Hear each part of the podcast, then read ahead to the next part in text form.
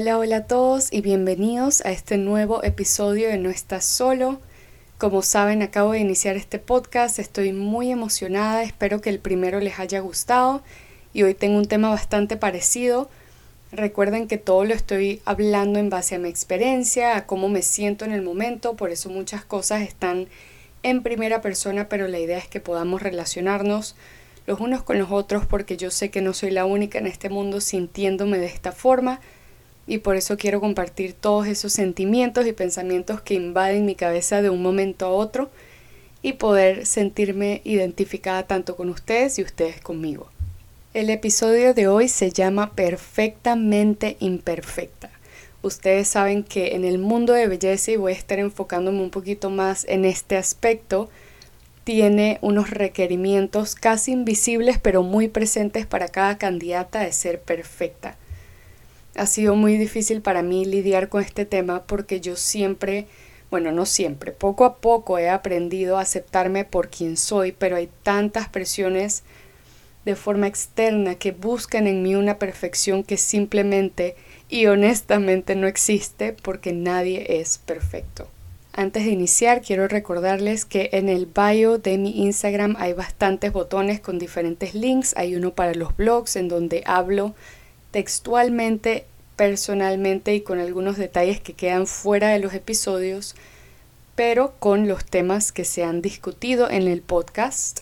También hay algunos formularios que se pueden descargar o imprimir para que vayan haciendo esas tareitas o talleres de reflexión, como yo les llamo, para el autoconocimiento, autoevaluación y amor propio, que es la meta de todos estos recursos psicológicos y personales que les estoy compartiendo. Ahora sí, iniciamos con nuestro episodio de hoy. Voy a iniciar con dos frases que estoy leyendo textualmente de mi diario, que son la inspiración de cada episodio y cada tema que quiero discutir con ustedes. Y es que como seres humanos sentimos una presión inmensa de ser perfectos y convertirnos en semejantes a quienes vemos en redes. Ese es otro tema en el cual voy a indagar bastante porque en el mundo en el que vivimos ahorita la tecnología está afectándonos con mucha grandeza en nuestro día a día, en cómo nos sentimos emocionalmente y mucho más importante en nuestra salud mental, muchas veces de forma negativa.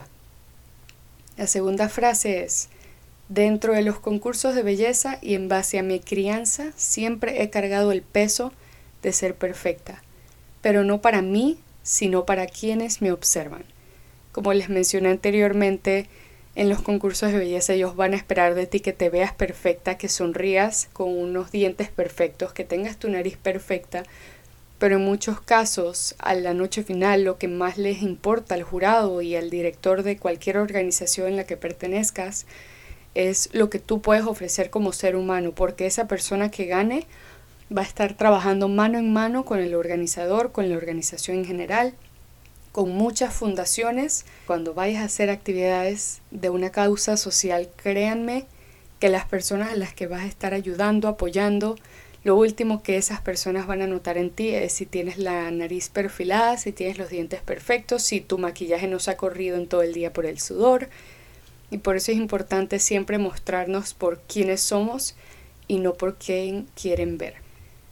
Ambos de mis padres fueron a la universidad, ellos son unas personas muy bien estudiadas. Mi mamá fue la primera de su generación en ir a la universidad, en ganarse un título universitario.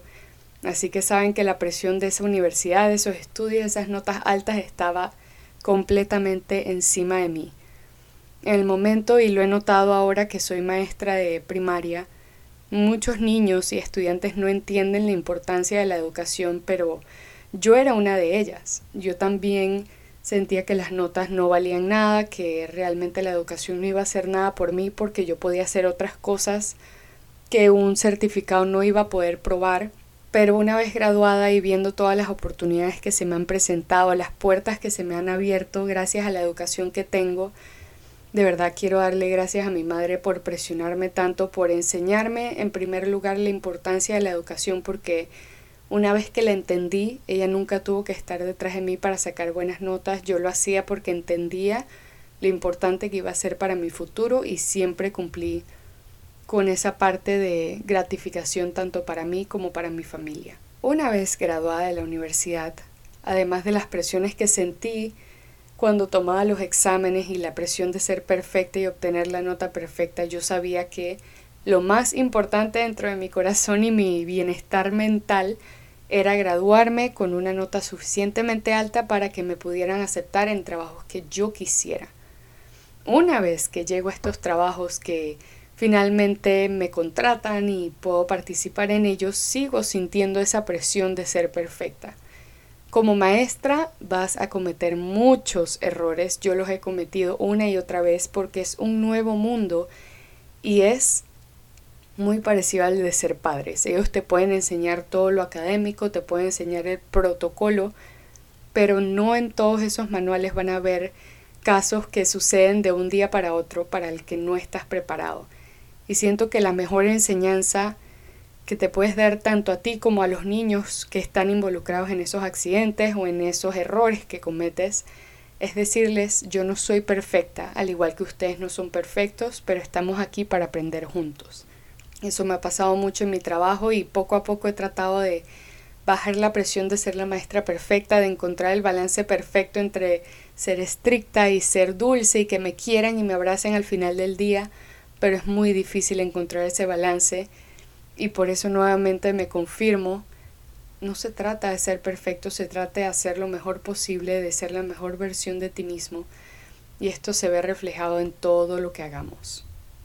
Ahora sí nos vamos a la parte buena que yo sé que todos quieren escuchar, las presiones de ser perfecta en un mundo de belleza. Créanme cuando les digo lo que les voy a decir que yo soy la víctima número uno de estos acontecimientos hay que dejar de compararse con los demás, especialmente si estamos viendo algo en redes sociales.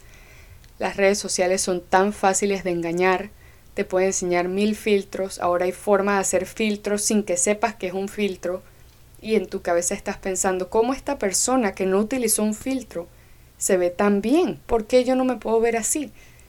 Pero hay muchas otras formas de verse perfectos en fotos, en videos, que no requieren explicar directamente que estás utilizando un filtro. Además de esto existe lo más básico que es el maquillaje que lo llevamos usando por décadas. El maquillaje tapa todas las imperfecciones y quiero que ustedes me digan cuántas veces todas esas personas con las que se comparan, que ven en redes sociales, que desean ser esa persona o un parecido a ellos, suben una foto sin maquillaje y que ustedes estén 100% seguros que no tienen filtro. Y si lo llegan a hacer, cuán grande es su shock al ver cómo se ven sin ese maquillaje y sin ese filtro. Sigue impactándome a mí día a día, pero eso no quita que yo vea a otra concursante y que me sienta insegura, que quiera tener cualidades o características físicas de esa persona. Y la única manera de realmente dar un paso hacia atrás y sentirte bien contigo misma es parar de compararte a los demás porque aunque ellos sean la versión que muestran en redes sociales, tú nunca vas a poder, por más cirugías, por más que te pintes el cabello, por más que sigas sus tutoriales, nunca te vas a poder ver como esa persona. Esto también me pasa con mi cuerpo. Yo soy una persona que genéticamente soy realmente delgada, nunca he tenido que hacer dietas para mantener la figura, pero esto también tiene sus cons, aunque no lo crean yo sufro cada vez que voy a comprar ropa porque nada me queda. Nada me queda, yo tengo un cuerpo muy desigual, tengo las piernas cortas, la cintura muy chiquita, a veces tengo las piernas muy largas para un pantalón, la cintura muy ancha. Es tan difícil para mí comprar ropa en donde yo me sienta bien, en donde mi cuerpo realmente se vea reflejado como es, en donde no lo tenga que esconder o exagerar para agradar a los demás. Y aunque no lo crean, eso es un trauma que desde pequeña odiaba ir al centro comercial a hacer shopping, que es algo que muchas personas disfrutan y yo no. Incluso hoy, yo cuando vaya, aunque me regalen toda la ropa que yo quiera comprar, no me gusta ir a los vestidores, no me gusta elegir prendas que me encantan porque sé o estoy ya mentalizado, predispuesta que no me van a quedar bien. Y es algo con lo que estoy trabajando fuertemente conmigo misma porque en un concurso de belleza llevas 10 maletas de ropa y tienes que asegurarte que todas te queden bien, todas esas prendas te queden bien. Y para mí eso ha sido una de las partes más difíciles de mi preparación. Suena tonto porque es algo tan superficial como una prenda de ropa, pero tiene un significado más allá que toca esa parte emocional de mí. Y no es fácil, no es fácil, especialmente porque sé que muchos de esos traumas o de esos pensamientos intrusivos y negativos que llegan a mí en cuanto a la ropa se viene de compararme a personas en redes sociales. Y si nos vamos nuevamente al tema del primer episodio de ser mujer, imagínense cuántas son las presiones que tenemos de ser la mujer perfecta en esta sociedad. Pregúntenle a un hombre cuál es la mujer perfecta ante sus ojos y se van a dar cuenta que muchas de esas cualidades son muy anticuadas, son machistas, aunque ellos no lo quieran ser, eso es lo que hemos aprendido culturalmente y en nuestra sociedad que una mujer debe ser para convertirse en esa supuesta mujer perfecta que en mi opinión no existe, porque una mujer es mucho más de lo que otros quieren ver de nosotras. En mi caso, una mujer perfecta en mi familia era una mujer educada, una mujer que se da a respetar, una mujer independiente, una mujer con buenos modales, con elegancia, que no es fácil, que no se deja llevar por cualquiera, etc. Y muchas de esas presiones familiares también son las de la sociedad. Pero hay que encontrar un balance entre hacer estas cosas por ti y cuando lo estás haciendo por otros. Si otros me quieren ver con buenos modales porque eso es lo que representa la mujer perfecta, entonces yo no quiero tener buenos modales. Yo quiero tener buenos modales porque siento que la educación es una de las mayores herramientas que te van a llevar al éxito y por eso lo mantengo firme entre mis valores y comportamientos ante las personas.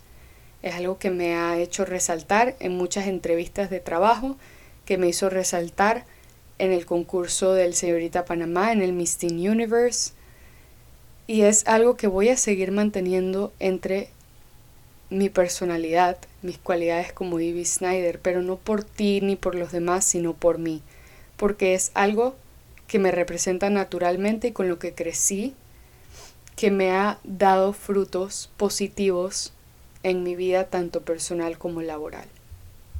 Ya les compartí un poquito de mi experiencia personal con todas estas presiones de ser perfecta y siento que después de darnos cuenta de tantas cosas y cuánta influencia tienen los demás en nosotros, quiero que nos vayamos a las afirmaciones, porque eso es lo que realmente nos va a llenar nuevamente de poder. Para mí esto es lo que me sigue impulsando a ser yo misma, a entender que no tengo que ser perfecta porque yo ya soy perfecta con quien soy y como soy. Así que vamos a empezar estas afirmaciones, ya saben, este es el momento en donde agarramos nuestra pluma, nuestra agenda, nuestro diario, pero si escuchan algo que realmente les llega, porque se sienten conectados con esta frase o afirmación, apúntenla. Estoy en paz con quien soy y por todo lo que he pasado. Hoy elijo confiar en mí. Soy poderosa, inteligente y capaz de todo lo que me proponga.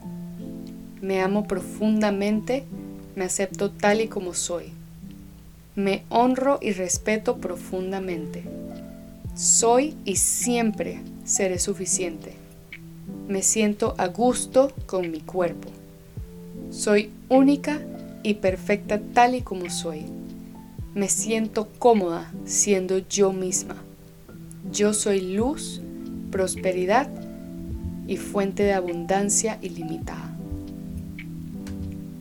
Uf, esas afirmaciones son una de las mejores que he podido escribir y traer en todos mis escritos o en este caso en el podcast. Me siento bastante orgullosa de lo que pude desarrollar. Espero que les haya gustado. Y ahora nos vamos con esas preguntas que siempre los deja pensando. Acuérdense que si las escuchan y las quieren contestar en voz alta, si están solos, si tienen alguien con quien conversarlas y debatirlas, aquí les va. ¿Por qué quieres ser perfecta o perfecto? ¿Para quién quieres ser perfecto, perfecto? ¿Por qué te comparas? ¿Quién eres y quién quieres ser? ¿Qué tan sinceras son las redes sociales? ¿Qué dentro de ti te hace perfecto o perfecta? ¿Cuántas de las cuentas ¿Cuántas de las cuentas? ¿Cuántas de las de los perfiles, mejor dicho, que ves en redes sociales te aportan algo positivo en tu vida?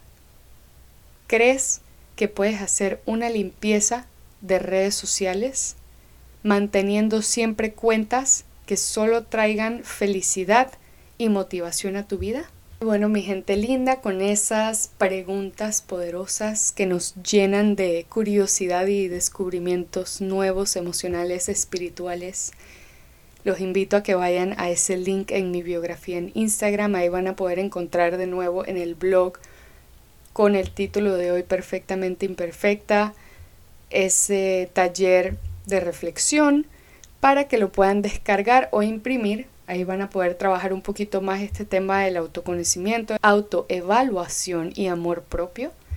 Espero que les guste. En ese blog pueden dejar todos los comentarios que quieran. Espero que podamos interactuar un poco más y a medida que vayan haciendo preguntas o sugerencias de nuevos episodios, los voy a incluir con nombre y apellido si les gusta o anónimamente al siguiente episodio de este podcast No estás solo con Ivens Snyder. Nuevamente muchísimas gracias a todos por estar aquí, por apoyarme en todas mis metas y sueños. Los quiero inmensamente, saben que cuentan conmigo y que no están solos en lo que estén pasando, en lo que estén sintiendo. Todos tenemos una vida que no contamos y no podemos juzgar por la portada de un libro. No estás solo. Saludos y que tengan un hermoso día.